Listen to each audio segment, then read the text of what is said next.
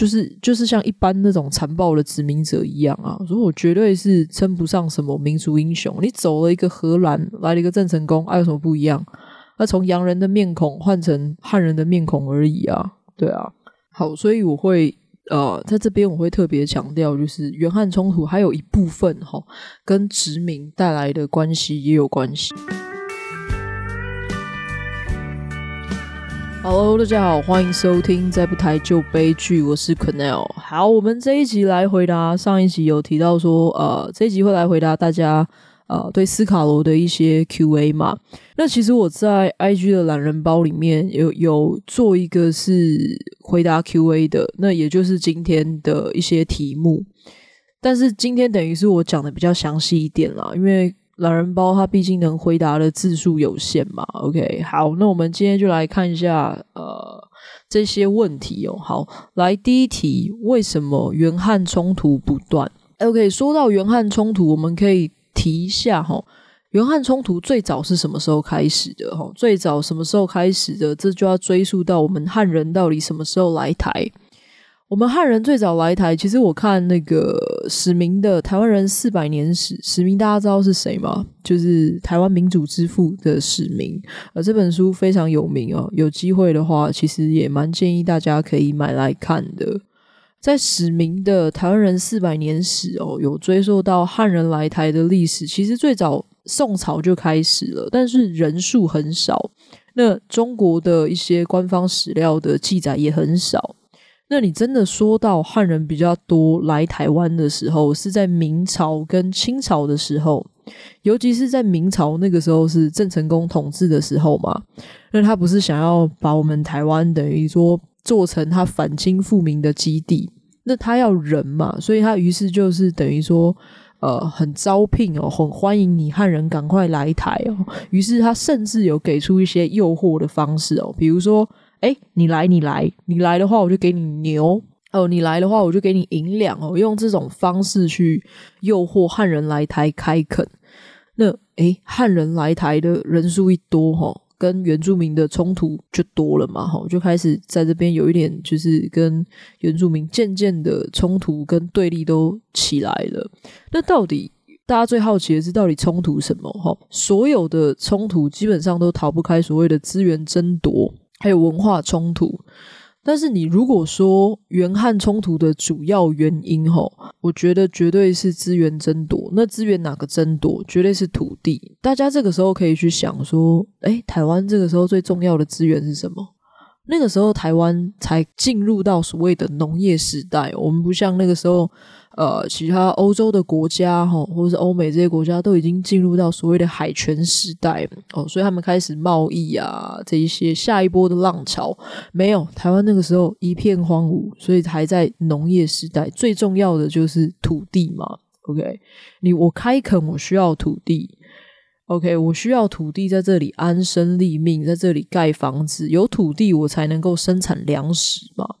OK，而且在汉人的观念里面，其实真的真的特别的在意土地哦，因为在汉人的文化里面，就有所谓的有土斯有财，还有什么安土重迁嘛，这种我们真的常常听到，所以土地其实就是等于我们汉族文化一个很重大的安全感来源哦，所以。其实很特别，你可以看到这个世界各地哦，只要有汉人在的地方哦，只要有华人在的地方，基本上房价都被炒得很高。哦，为什么？因为我们的教育里面就告诉我们，哦，有土地很重要，有房子很重要。哦，你要存钱，就是一定要买房子哦，买房子才有安全感哦，买房子才踏实啊，对不对？赚钱就是为了买房子哦，我们这种。教育有这种家庭教育，从小爸爸妈妈都是这样子灌输给我们的。但是你看，其实国外很多外外国人，他们都不是这样想的嘛。他们买房子为什么不想买房子？因为我不想要为了这个房子被困在一个地方。我今天想去哪工作，我就去哪工作，我不需要因为房子哦，因为房贷哦被困在一个地方。但是汉人就是很重视土地嘛。那这个其实跟我们呃民族的起源是很有关系的。我们是什么？我们是定根民族，汉人是定根民族。什么叫定根民族？定就是定下来的定哦，耕种的耕哦。定根就是说让你是定居在一个地方哦，耕种生活哦，不像游耕啊，游耕就是像游牧生活一样嘛，我走到哪种到哪住到哪。但定根不是嘛，你一定要有一片土地，你也一定要有土地的所有权，然后居住下来，在这里耕种，在这里生活。所以这就是为什么汉人其实很重视土地的原因。那反观原住民呢？原住民你看，像平埔族。平埔族就是所谓的游耕，OK？那高山族呢？就像像斯卡罗哦这种生番呢，他们有一些在那个年代其实都还停留在所谓的采集时代哦，就是所谓还没进入到农业时代哦。比如说他们就说打猎嘛，好不好？采集，所以他们才很重视什么打打猎、打山猪这些东西，他们很重视哦，因为这就是他们的粮食来源哦，就有点像靠山吃山、靠海吃海的概念。还没有进入到那个呃自己耕种生产的地步啦，但他那个时候也有一些农业生产啦，只是不会像汉人这么普及而已。所以说到这个，可想而知嘛，他们会不会像汉人一样那么重视土地？不会啊！而且在你们这些汉人还没来之前，哎，姑爷台湾东西哇，哎，我为什么要那么像你们一样那么在意土地？本来就是我的，本来就理所当然是我的。OK，但是。汉人呢？汉人我是来台开垦的，我是移民啊，所以他想破头了，就是想要土地嘛。我有土地，我才有办法在这里生活，在这边耕种。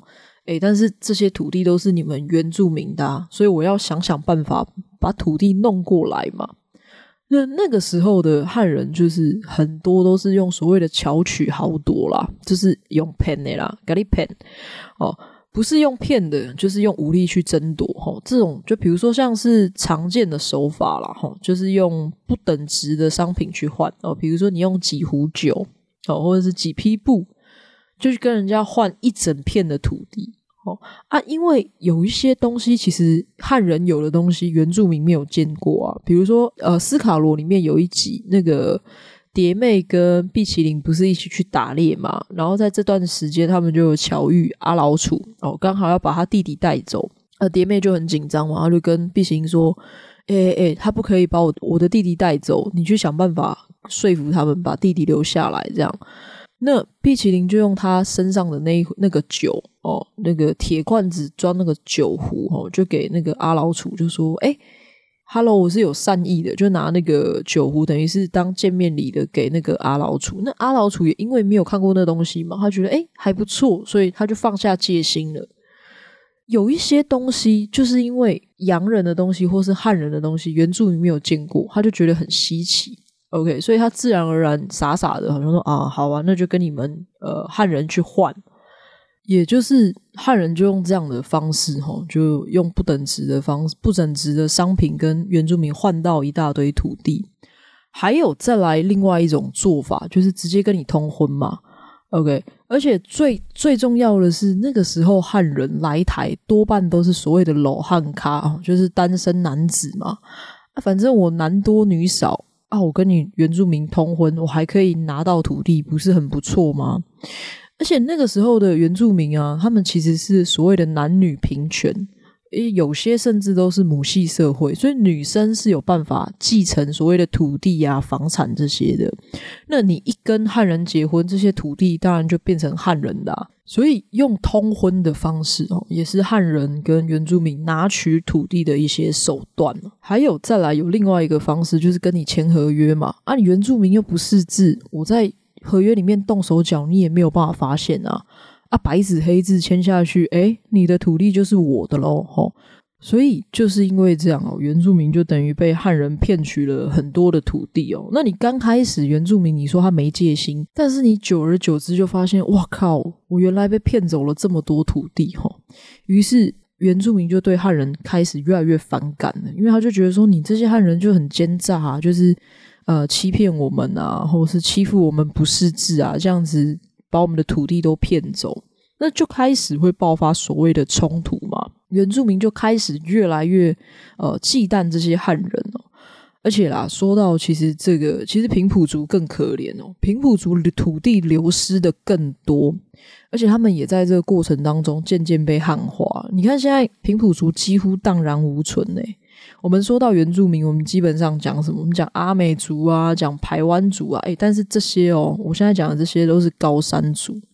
但是平埔族，你叫得出名字吗？你讲一个族名，你是不是讲不出来？对不对？像什么马卡道族，马卡道族，我们这次也是看斯卡罗才学到的嘛。还有什么西拉雅族，哈，这些课本好像就是几乎可以直接忽略他们了。为什么？因为平埔族真的已经完全被我们汉化了。然后再来平埔族，因为他在平原嘛。他平原的土地就是汉人最孝想的啊，对不对？我要开垦，我当然是在平平原最好开垦了嘛。然后平埔族的个性真的也比较温驯啦，就是更容易被汉人欺负咯。OK，所以原汉之间的关系当然就越来越紧张哦，越来越对立。那你看，像高山族哦，就是所谓的生番，然后直接就对汉人出草啦。所以大部分啦，原汉冲突的原因都来自于土地的问题。我不知道大家小时候有没有听过，就是家长也会常说啊，就是汉人真的很常用骗的方式，或者是欺负原住民不识字的方式，去跟他们骗取很多的呃土地。还有另外一个冲突哦，就是不得不提，就是所谓殖民者对原住民的残害。你看郑成功就是嘛。哎，说到郑成功这一点，真的是很妙诶。你看，我们还帮郑成功帮他建庙，哈，把他视为是什么民族英雄。但是在原住民的眼中呢，他就是一个刽子手啊。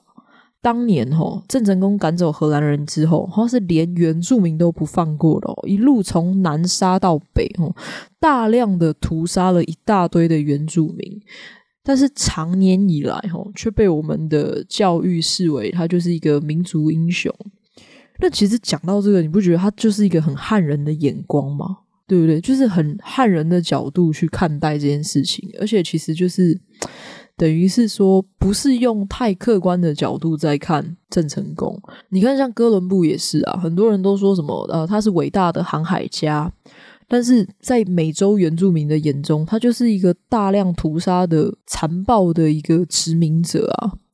所以我我真的说哦，历史真的是要从很多的视角哦，因为当权者永远都会只给你他想给你看到的样貌。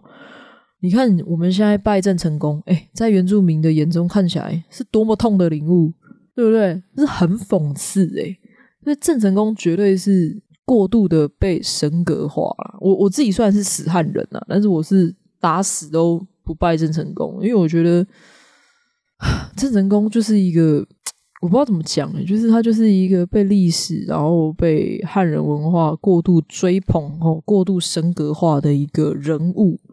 OK，你顶多只能说他忠于他的明朝，他是很忠哦，只忠于他的明朝哦，所以他反清复明嘛。但是他对汉人跟对原住民的残害也是，就是就是像一般那种残暴的殖民者一样啊，所以我绝对是称不上什么民族英雄。你走了一个荷兰，来了一个郑成功，还、有什么不一样？那从洋人的面孔换成汉人的面孔而已啊，对啊。好，所以我会呃，在这边我会特别强调，就是原汉冲突还有一部分哈、跟殖民带来的关系也有关系啊，因为。再加上殖民的原因，其实你要想想，当初原住民看待整个汉人的视角是什么？就是他一直不断的受你们压迫，哦，不断的被汉化，然后还土地流失哦，甚至被殖民者这样子的残害。所以这也是为什么，其实呃，长年以来原住民为什么会那么的对汉人不理解的原因啦，也是我们冲突的一个很大的、很大的一个纠结点。OK。啊，好，这一集我不知道我为什么前面讲到这一段，感觉好像我意识形态太浓烈，然后把汉人形容的好像无恶不作，哈，残暴，嗯，但是就是啊，我我觉得讲句公道话啦，你如果说原住民杀害汉人哦，或是出草的，其实也很多，但是真的不是说我这一集硬是把汉人形容的无恶不作啊，或者是意识形态为为什么要这样子绑成好像汉人真的很过分一样。诶，但是历史就是这样啊，对啊，就是我们对于他们的伤害远远不及于他们对我们的伤害嘛，对啊。像我自己就是死汉人啊，我就承认啊，有错就是要认啊。就像我说转型正义一样，就是我觉得要更公平的看待历史啊，不是当权者给我们看到什么就是什么，先承认有错才有资格谈和解啊，不然原汉永远没有办法和解嘛。你看，你现在不要谈什么补不补偿啦，就是单纯的去还原历史真相，你至少至少都可以还给他们一个公道，不然就像日本那样嘛。你觉得慰安妇的事情，而死都不道歉，那其实你说对于那些受害者而言啊，那些慰安妇阿嬷哈，他们都那么老了，他真的是要你什么补偿吗？他等你一句道歉，其实真的也是为了让他自己在有生之年哦哦，这个所谓的道歉哦，这一个所谓的公道，可以好让他自己跟自己和解。我之前看慰安妇的呃纪录片哦，就有很深的感触哦，因为伤害其实已经造成了啦。那他等那句道歉，其实就是他就是想要在有生之年哦，他还可以相信这个世界有公道哦，这个公道可以让他跟自己和解。那我们在正视自己的错误，其实也是在跟自己和解啊。不然，其实你真的觉得死不认错，或者是那种罪恶感逃避的心理，你有放过自己吗？其实我们也没有放过自己啊，对啊。哦，当然，我现在讲的这个东西，可能大家会觉得说啊，不应该拿一个历史事件去套这件事情。但我觉得其实也是啊。如果真的要说冤案和解，冤案和解，我觉得哦，彼此都要很诚实的去面对这一段历史，对。很诚实的去正视问题啦，我们才有办法跟彼此握手言和嘛。哎，怎么第一题就搞得这么严肃？好，我们看第二题哦。啊，为什么蝶妹要叫三文帆呢？哦，其实大家如果问这个问题的话，我相信你在网络上应该看过很多版本啊。那主要有三个说法哈。第一个说法是因为他半欢半喊的身份哦，所以他就算打两份工哦，这么辛苦，他也只能领最低的工资嘛，就是月薪三文哦，三文钱的这个三文，所以叫三文番。那第二种说法就是因为蝶妹是洋人的仆人嘛，那仆人的英文是什么？servant 嘛，servant servant，你用台语念。沙本沙本就很像沙本嘛，所以被叫沙本欢，就是因为这个原因。然后第三种说法是因为蝶妹会说三种语言嘛，哦，爸爸是客家人，所以会说客家话；妈妈是生番，所以会说族语。那因为又帮洋人工作嘛，从小就帮碧淇淋他们工作，所以会说英文。所以这个特殊的身份哦，就让他被称为是三文番哦。但是其实蝶妹会说的语言其实到四种啊，因为你看她跟巨雅的对话就知道，她其实闽南话也说得很好嘛，对啊。好，然后第三题，听说原著的起源是由于八宝公主的传说。八宝公主到底是美国人还是荷兰人？为什么说法都不一样？好，会问这个问题的哦，相信都是看过原著哦，《傀儡花》的朋友。的确哦，在原著的小说里面，一开头哦就提到这个所谓八宝公主的传说。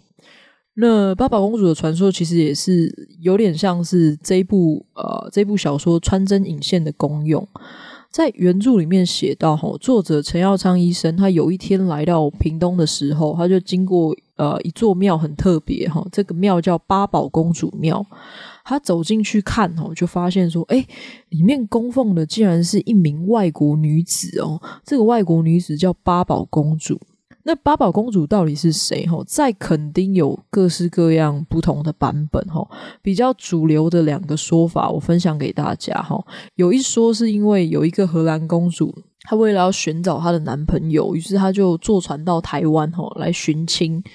那刚好在垦丁这个海域的地方呢，就被原住民杀死。哦，就像呃，我们看到罗妹号事件一样，哦，就被原住民出草杀害了。那后来，当地人就在这个沉船里面找到八样女孩子用的东西哦，那梳子啊、镜子啊、荷兰鞋这些东西哦，总共有八样，所以称她是八宝公主。啊，因为这个公主被杀了，她当然心有不甘嘛，于是到处作乱，就要求这些当地的居民说：“哎，你要把我好好的供奉起来哦。”于是这里的人就建立了这个八宝公主庙来，等于是侍奉她。但是这个说法其实有一点出入啦，跟历史有点出入的原因是因为在那个年代的荷兰其实并没有国王，因此也没有所谓的公主啊，你没有国王哪来的公主嘛？所以按照年份来推敲，吼，就有人推敲说，他其实应该是在一八六七年的这个罗妹号事件。这个外国女性哦，其实就是古阿鲁人杀的这一个美国船长夫人哦，杭特船长夫人。那陈耀昌医师也是等于说是因为这个故事啊，就开始激发了这一次他写《傀儡花》原著的这个灵感。所以才会说，有些人说，哎，八宝公主是荷兰人呢，哦，又有些人说，八宝公主不是哦，她是美国人哦，啊，到底是谁？真的是不可考了。因为后来，呃，纪录片《下定的囡仔》他们有去采访，就发现，哇靠，每个居民对于这个故事的说法都不一样，那大部分都会夹杂着一些等于是穿凿附会的说法啦。所以荷兰公主，我觉得顶多只能说她是众多这些女性遇难者的集合体。OK，但是历史目前是没有办法给考证的。好，来我们看下一题哈。大家应该很常听到影集里械斗的桥段，说到我们客家人不怕死后做一民爷，那到底一民爷是什么？好，我们说到清朝初期哈，他们对于台湾的治理不是爱理不理吗？哦，就最常就是已读不回。就随便的给他治理个一两下，那也因为这样子，台湾民变四起嘛，就是动不动就是搞革命，动不动就是搞叛乱，动不动就是搞械斗啊。在清朝眼中是什么？就是哇靠，你就是一群不可教化的乱民啊！但是你清朝的态度又这么能 Q，啊，你百姓能够安心吗？当然不行嘛。那这些乱象就让百姓很不安啊，有些。百姓就会害怕说：“哎，你这些乱民会不会也伤害到我们？”其实你就这样想了，如果有一天我们的政府都不管事，然后流氓一大堆，你怕不怕？应该会怕吧，对不对？所以你就会想说：“啊，那我就团结起来，组一个什么类似这样正义阵线联盟来对抗这些流氓。”那那个时候的百姓也是一样啊，于是就有一群人就是愿意团结起来，他们想要保保家卫国，吼，保卫自己的家园。他说：“哎。”我来为你们政府平乱哦，来对付这些乱民。那政府当然会觉得他们好棒棒嘛，于是就开始想要表扬他们哦。所以只要是那个时候你去协助朝廷平乱，或者是保卫乡里啊，然后你牺牲的这些殉难者哦，就会受朝廷表扬，而且朝廷会为他们建庙哦，就让你供人祭祀哦，并且称呼他们为义民哦。这个义民就是这个义民爷的由来。所以那个时候，很多的民间就有开始所谓拜义民爷的传统。那大家听到这边，有没有感觉说，诶，那照你这样讲，义民爷应该不是只专属于客家人吧？对不对？因为你说只要保家卫国啊，啊，为政府平乱的都可以称为是义民爷。但是为什么现在搞到现在，好像只有客家有这个义民文化？好，好像也只有看到客家的义民庙。OK，这个就跟政府刻意拉拢有关系。我们说到闽南人是绝对强势的人口嘛，因为他们人最多，然后资源也最丰富，但是他们拳头大，当然最常反抗政府啊，搞民变这些，那政府当然就最想要削弱的就是他们的势力。于是政府就想要刻意的去拉拢客家人嘛，因为第一你要知道客家人跟闽南人之间本来他们的族群冲突就多，本来就互看不爽了，那累积了那么多的新仇旧恨，你要他们去对付闽南人更是轻而易举。再来是客家人本来就弱势，他自己也知道我就是弱势啊，那我就是跟政府靠拢，我才有更利于我自己生存嘛。于是这些客家族群就更愿意帮朝廷平乱啊，帮朝廷当这些义民爷，所以我们才会看到哦，从南到北哦，一大堆客家人的义民庙啊，但是却很少看到有所谓闽南人的义民庙。那我现在讲的这种。义民是协助朝廷平乱的义民哦，就是等于是有被朝廷受封好棒棒勋章哦，吼。但是还有一种义民是什么？是就像我们在斯卡罗第一集看到林阿九带着族人要去呃械斗抢水源的时候说，诶，我们客家人不怕死后做义民也的这个义民。这个义名就不是被朝廷受封好棒棒的哦，因为你是自己要去械斗的啊，跟朝廷无关。而且那个时候廊桥是禁地红包嘛，就是你化外之地啊，你关我屁事哦，你自己要去械斗，到底是关我屁事哦。对，那这个这类型的义名哈，因为械斗而死，然后又没有人祭祀的，有点类似像孤魂野鬼的，民间也会盖庙供奉哦，也会。用义民爷的形象去供奉他们，去祭祀，等于是去祭祀他们。因为其实在，呃民众的眼中啦，你为我族哦，就自我族群牺牲者，也有所谓道义的这个义的形象嘛，也有这个这样子的道德形象，所以基本上是可以用义民去释之的。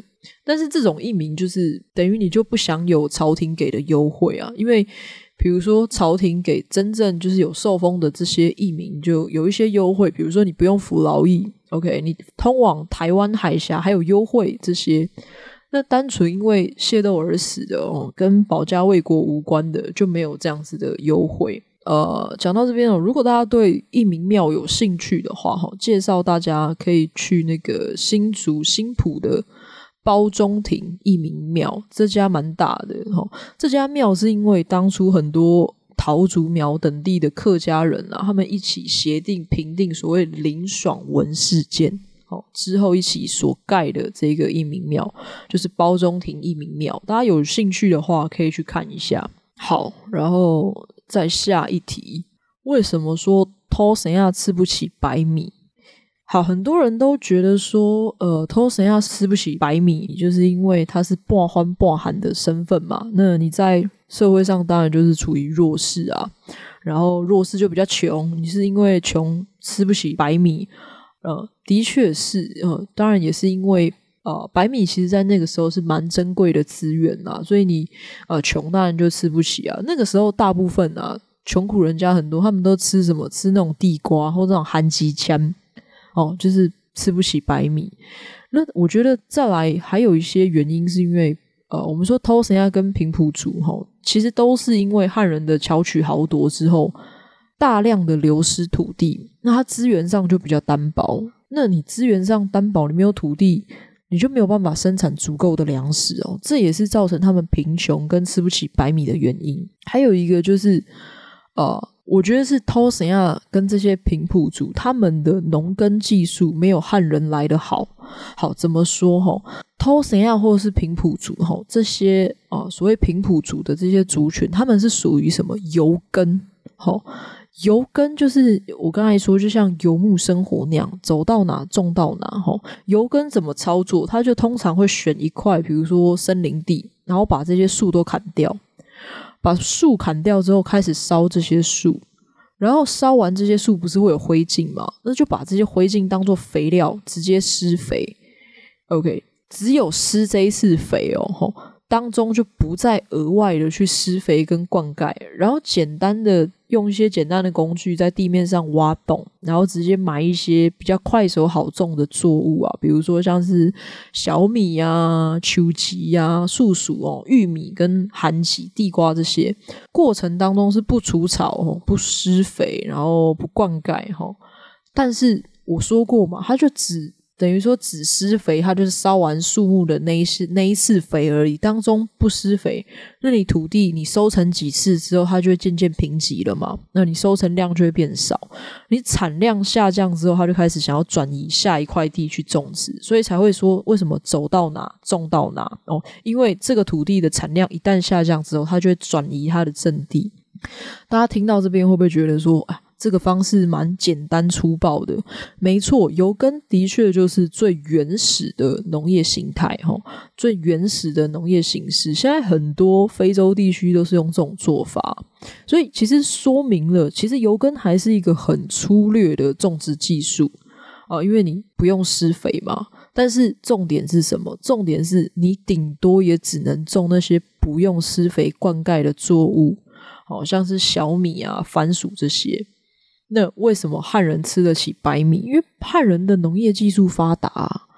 汉人是什么？汉人是我们说我们在意土地嘛。那农业发展的就早，所以汉人很早开始就是所谓的定耕哦，就定下来耕种，在这里居住，在这里呃定下来生活耕种。OK，那他的农业技术是什么？就我没有办法，这一次产量不好，我就转移阵地，没有办法，所以他一定要在过程当中灌溉，一定要在这个过程当中施肥，有办法灌溉跟施肥，这当然就证明了说，其实汉人的农业技术是比平埔族好的嘛，因为他会所谓使用比较呃比较精致的农业技巧，就是定根。那像我们比如说白米哦，白米、稻米这个东西，它就是需要灌溉跟细心照料的作物。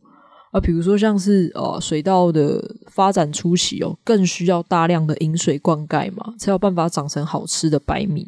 但是为什么白米贵？其实就是因为它不好种植，它没有办法像番薯那样，你用油耕的方式就只只施那一次肥哦，不可能，你的稻米绝对活不了的。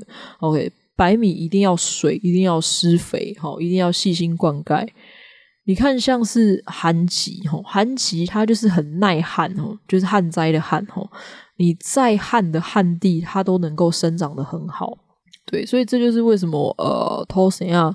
就说什么呃，白米只有你们汉人吃得起啊。然后再来，白米还有一点就是它是精致淀粉嘛，你还要后期你还要收成之后，你还要搞脱壳啊，这些这些都需要技术。你不像番薯，你一拿就可以直接吃了。所以汉人在那个时候应该有办法种植白米哦，所以他们经济条件也比较好。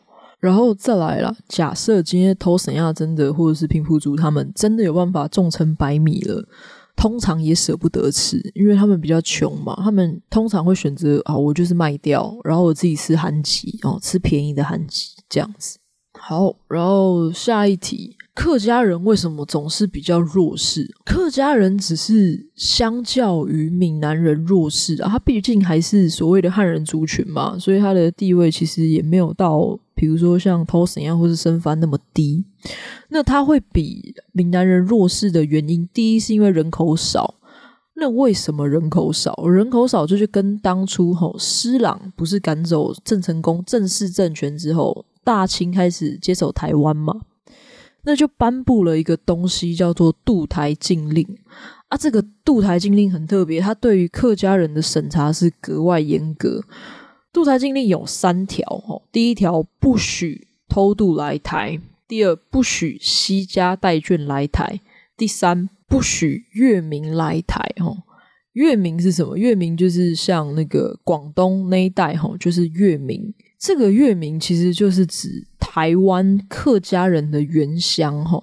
台湾客家人通常都是来自广东啊、潮州、惠州一带。那为什么要对客家人这么严格？因为广东人呢、啊，在郑成功统治的期间哈，就多次协助郑成功，就多次协助这些明朝人哦反抗清廷。而且当地的海盗活动哈一向很频繁哦，就是海盗活动非常多，所以施琅当然就会特别忌惮啊这些广东、潮州、惠州一带的人，他觉得说，哎，你就是跟郑成功、明朝他们是一国的啦哈。如果我今天一旦开放你们去台湾，哎啊，台湾不就成为你们反清复明的基地？而且我台湾我隔着海峡治理，根本就是天高皇帝远嘛，你们要叛变起来，我根本管不到。于是就大量的缩少客家人来台，就造成台湾的客家人在人口上就是不及于闽南人的原因啊。那其实也因为人口一少，你就相对就形成弱势啊。哦，再来还有一个说法，就是因为比较晚啊，比较晚来开垦，所以好的土地资源都被占走了。OK，他们就只能住在山脚下，或者是在一些比较贫瘠的丘陵地带哈。哦渐渐的就被闽南人边缘化，成为弱势。但是你其实呃，说到比较晚来这一点，其实我看了一些史料啊，其实有一些史料记载，其实客家人早在荷兰期间，其实就已经来台湾开垦了。OK，所以我觉得比较晚来，并不是那么主要的原因，最主要的原因还是因为所谓的渡台禁令。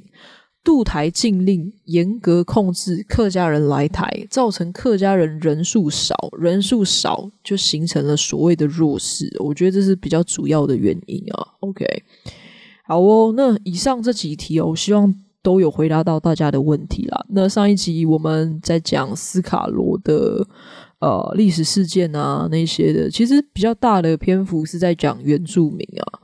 那这一集 Q&A，我希望有比较多的在聊到客家文化哈，因为我自己也很希望大家可以多多了解客家文化啦。因为客家文化其实跟原住民一样哦，其实也是被迫在这种强势的压制跟同化下哈，他们也面临了所谓族群认同薄弱。还有语言流失的问题等等啊，我其实常常就觉得我们闽南语已经流失更多了，嗯，但是客家人流失的更多。我之前常跟我妈聊，就说：“诶，客家人怎么样？”我妈说：“哇，客家人真的是最会跟别人配合了，配合度超高。好，但是也是因为他们配合度高，比如说他遇到你闽南人，他就跟你讲闽南话，他就不讲客语，他就啊哦，我配合你哦，我讲你的语言哦，你听得懂就好。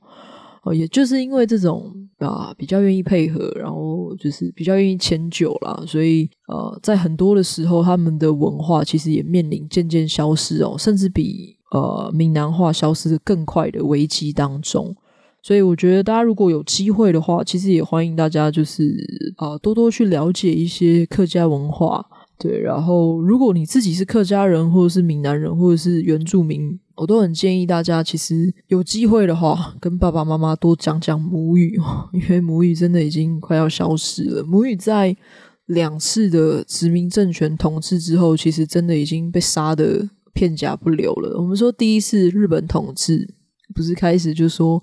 我们要成为皇民啊，要讲日本话哦。于是那个时候，台语啊、客家语啊、原住民语就已经被杀过了一次。然后第二次国民政府来台哦，实施讲国语运动哦，就是希望大家都讲所谓的普通话，就是我们英文说 Mandarin 这种普通话哈哦，不要讲台语啊，不要讲客家语，不要讲原住民语哦。这两次的殖民政权扼杀之后，我们的母语真的所向呃所剩无几了。对，所以我觉得有机会的话，蛮鼓励大家，就是有机会就跟爸爸妈妈讲一些母语哦。如果能会的，就尽量会，因为我觉得母语其实也代表了一个文化，一个语言的流失，就代表一个很大一部分的文化流失，是非常非常的可惜的。甚至呃，很多人都推算出来哈、哦，再过下一代哈。哦这些所谓我们的方言哦，所谓呃客家话、闽南话或者是原住民语，应应该可以直接消失殆尽了。所以有机会呢，说说母语吧，好不好？让我们呃台湾这些很美丽的语言哦，还是可以一直流传下去，流传到我们的下一代哦、下下代哦，不要让它这么早就死在这里了。OK。好，那希望今天都有回答到大家的问题哦。那这一集就先到这里喽。OK，谢谢大家。